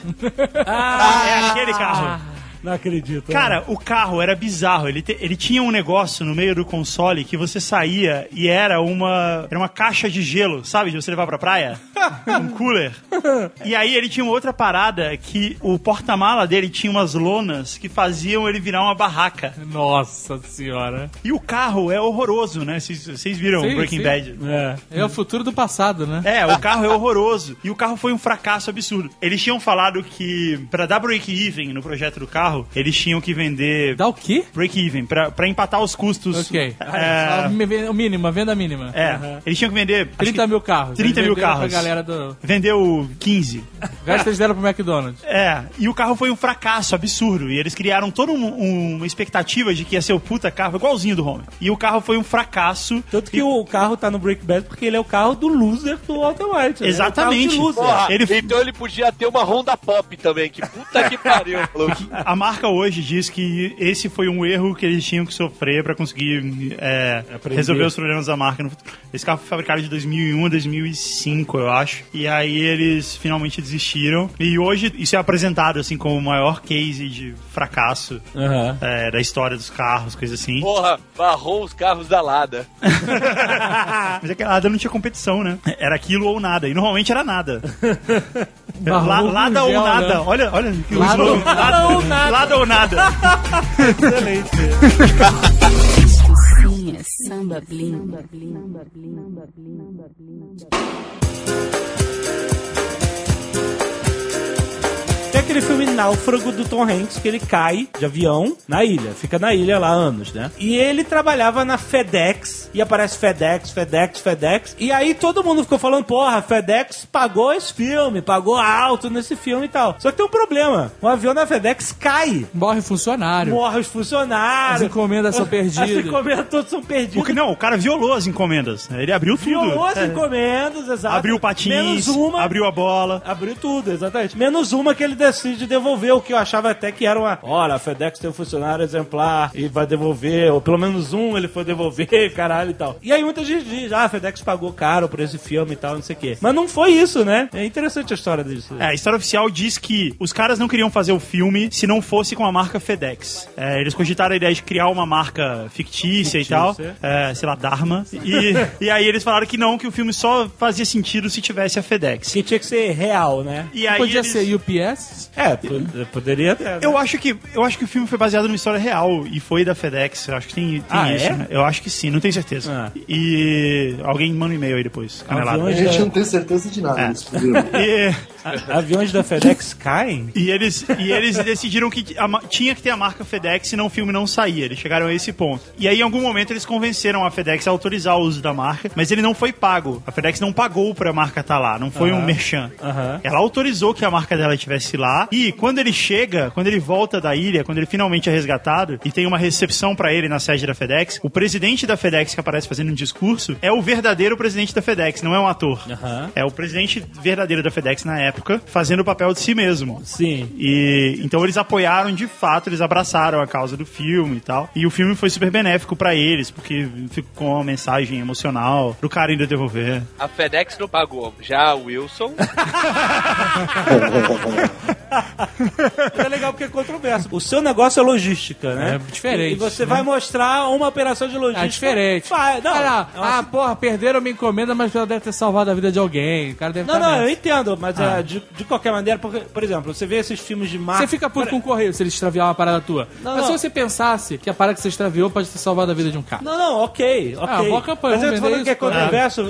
Sabe por que é controverso? Porque você pega um jogo de videogame que tem marca de carro real, quando você bate o carro, o carro não amassa. Ou então ele dá um mini amassadinho e tal. Diferente da, por exemplo, o Burnout, que é um jogo de- sem marca de carro, o carro são genéricos. A graça do jogo é o carro explodir, estourar todo. GTA, o carro estoura tudo. É tudo marca genérica, até copiando um pouco o estilo das marcas reais. Tem um carro que parece o Audi, tem um carro que parece o Pontiac, sei lá. Tem carros parecidos com carros reais, mas não são reais. Então eles amassam, eles explodem, o caralho. Por que no Need for Speed, no Gran Turismo, os carros não amassam? Porque as marcas não gostam de ver os seus carros amassados. Você vai lá, tum, tá lá o seu Honda novo e tal, e pô, tá tudo estourado. Não gostam. Isso. Tipo assim, aí a pessoa per- pergunta, por que que, então, no, no cinema, os carros têm marca e eles, né, amassam, explodem e tal. Eu lembro lembro que eu vi uma matéria sobre isso, não é mais, mas até outra época o cinema era considerado outra mídia, muito mais potente, muito po- mais poderosa, com muito mais grana. Hoje em dia a gente sabe que o videogame tá tão potente quanto o cinema, até mais. Mais. Mais, né? Faturamento de videogame ultrapassou cinema e música juntos. Juntos, é, ok. Isso tá- talvez esteja mudando daqui pra frente, entendeu?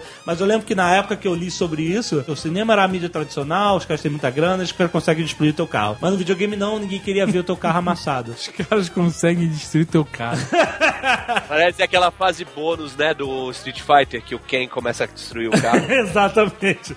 Mas é por isso que eu tô falando que é controverso, porque você tem uma empresa de logística que vai, um avião vai cair, vai se perder toda a operação dela, entendeu? Mas tem um product placement, só pra pegar o gancho aí, naquele filme da Julia Roberts, Noiva em Fuga. Ah, Que é maneiro, ela sai correndo da igreja e o cara vai atrás. Não, volta aqui, volta aqui. Ela sai correndo, pega carona num caminhãozinho da FedEx. aham. Aí o maluco chega assim e fala: Porra, onde é que ela tá indo? Aí o outro: Não sei, mas vai chegar antes das 10.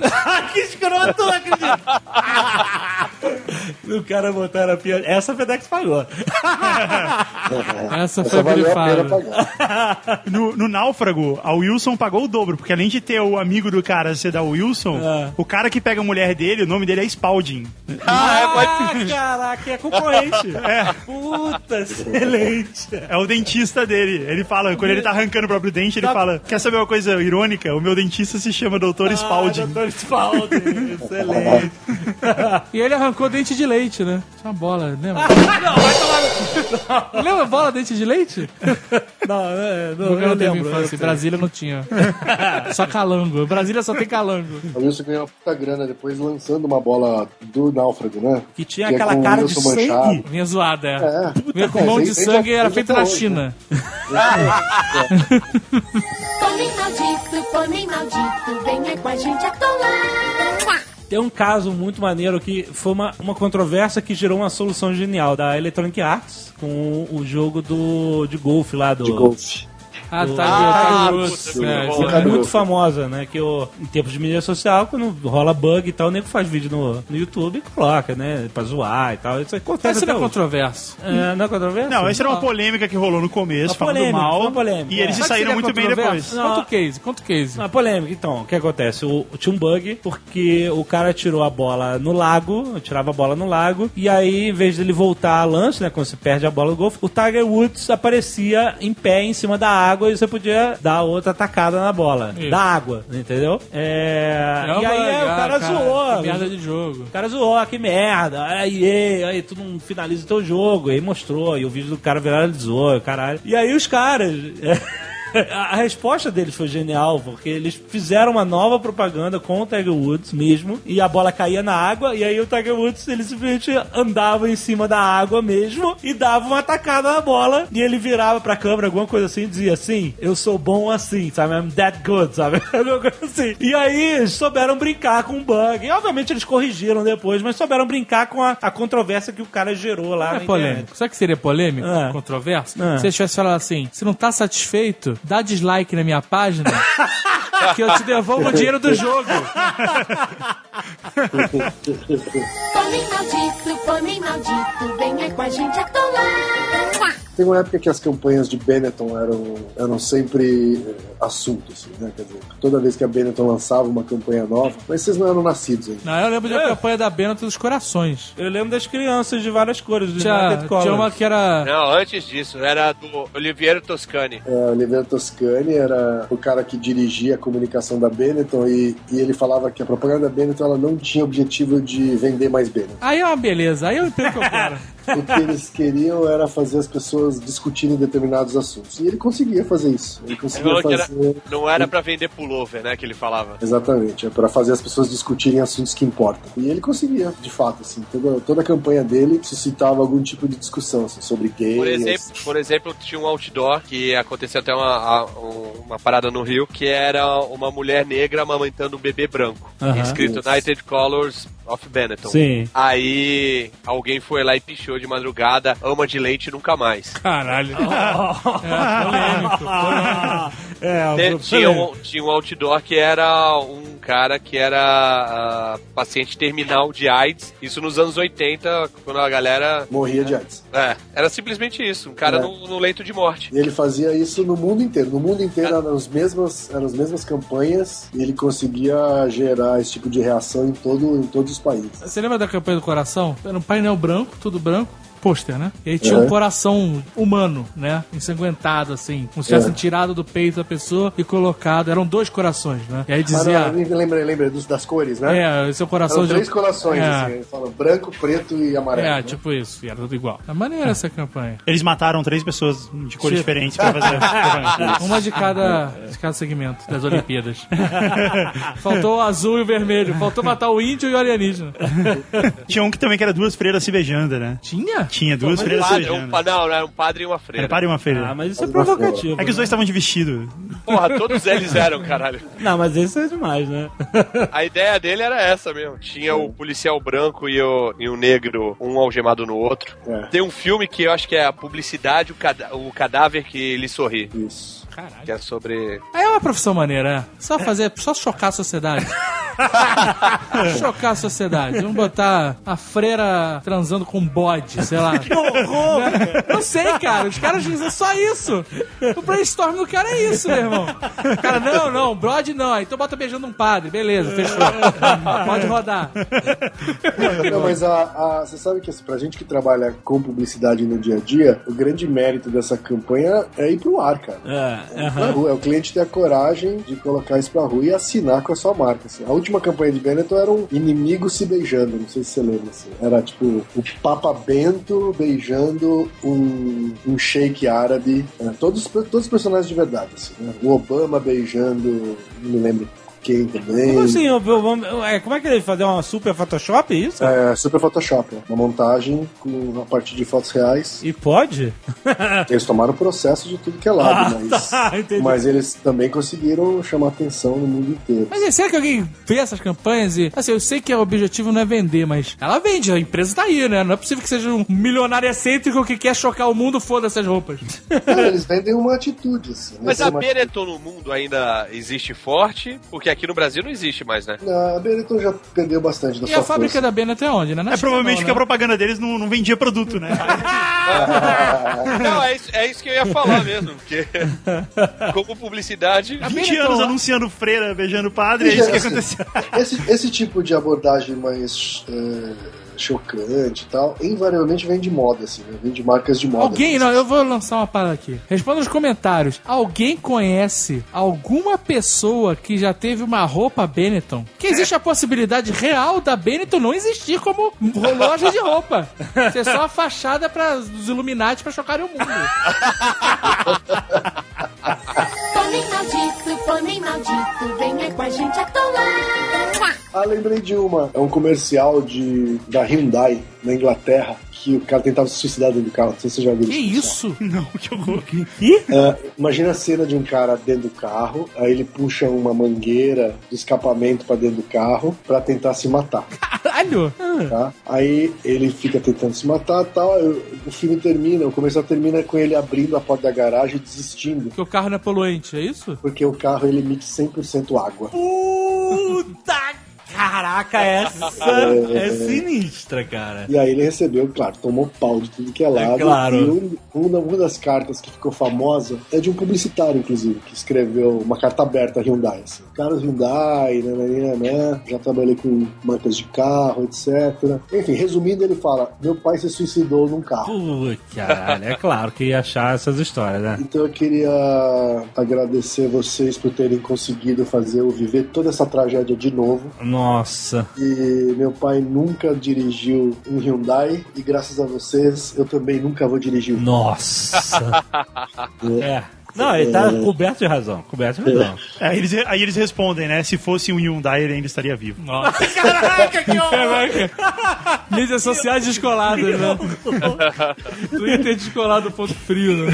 Que horror. Sabe o que eu queria fazer? Eu sempre quis escrever uma carta aberta. Você quer escrever uma carta, carta, aberta? uma é carta indignada. você tem um site com milhões de pessoas pra ler, então você pode escrever uma carta aberta. Não, pelo Mas eu amor de preciso me Deus, indignar, né? inventa de Vamos fazer um escrever. pronunciamento. Vamos, eu quero, eu quero me indignar. Essa carta aberta, ela tem que ser Carta aberta a muito bem fulaninho. pensada. Não, eu sei, eu Tem quero que fazer ser um palavra argumento bem pensada, eu não foda. quero fazer qualquer coisa. Tem que ser, tipo, Carta aberta. TCC. Rolou uma censura aí já. hein? Não, eu não sei o Eu não vou que tá na fazer. cabeça desse cara. Eu não vou fazer carta aberta no Jovem Nerd. Eu vou fazer uma carta aberta no meu perfil pessoal. Olha aí, lá vai. Carta aberta da Zagal. Não sei, eu eu ainda não, não tem ninguém que tenha me chocado a ponto de eu Olha isso, fazer. o cara, é- o cara tem como objetivo escrever uma carta aberta. Tô esperando uma oportunidade. Eu não quero, olha só, eu não quero plantar árvore. Se foda essa porra de plantar árvore. Ah, o hotel que plante, as toalhas dos hotéis que plantam as árvores. Eu não, ca- cara, eu não quero escrever livro. Eu quero pô, pô, um objetivo, escrever uma carta aberta. Eu acho legal. Isso aqui é uma carta aberta, é isso. Eu quero, eu quero, eu quero um dia ficar indignado a ponto de falar, vou escrever uma carta aberta. Eu quero ser o seu ghostwriter quando você for fazer isso. Boa, que eu preciso. Eu prendo ela numa árvore. Em vez de plantar a árvore, eu prendo a minha carta aberta lá. Ou deixa ela no hotel, junto da toalha.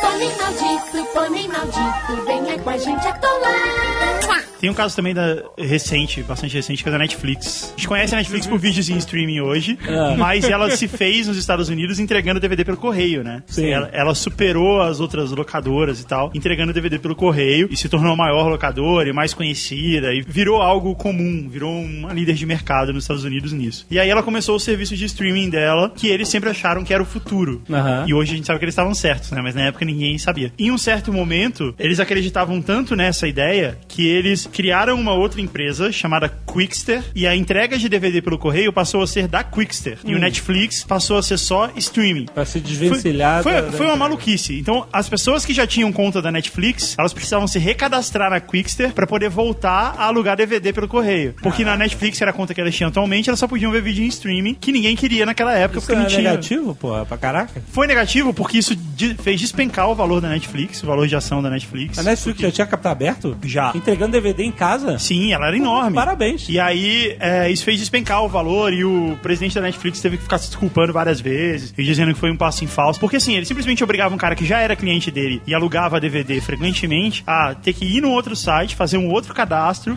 Se esse cara queria qualificar o filme que ele assistiu, ele tinha que qualificar no Quickster e na Netflix, porque os bancos de dados não se falavam. Interessante, quer dizer que o cara perdeu o cliente de propósito e foi ruim? Basicamente. é. Olha Caralho. E aí despencou o valor de ação da Netflix e o presidente da Netflix teve que ficar se desculpando, dizendo que é, eles acredestavam muito no negócio no futuro. Porra, e que se- por isso que ficar se eles fizeram- desculpando, eu tô espantado e não ter que ficar trabalhando no balcão de locadora. E no fim, é, mas e no fim deu certo, porque a Netflix Streaming, ela passou de fato a ser muito maior que a Netflix DVD, até É, mas isso foi foi... meio drástico, né? totalmente drástico e Não precisava ter desnecessário. expurgado os caras, né? É, justamente. Ninguém entende por que que ele fez isso. Ele queria encerrar a operação. Mas não conseguiu, né? entrega. Conseguiu criar uma situação escrota, né? É, eventualmente ele conseguiu, porque de fato o streaming superou o, o Quickster. Acho que depois o Quickster morreu, não sei o que aconteceu depois. Não, mo- É, caralho, ninguém pede mais DVD em casa hoje em dia. Cara, c- você pede sabia? né? DVD? Eu Eu não não. perguntar pra Netmundo. Mas, mas você sabe quantas pessoas ainda têm conexão de escada? É, o exato, porque os Estados Unidos é outra realidade, né? Também. Não, lá também. Lá tem a OL, tem. cara. A OL ainda vem de conexão de escada. Eu vou ter que sair um pouquinho. Chegou meu DVD aqui, eu vou lá buscar.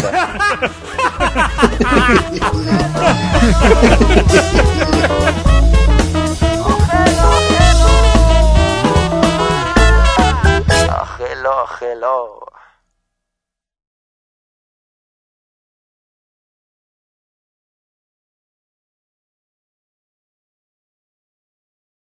Sabe quem é foda em teste cego? Ah, O não. Lucas Radar. Não, não, não, vai tomar no cu. Piadinha interna, né? Coitado, Steve, Steve Wonder. É, mas, é, mas pra ele é só teste.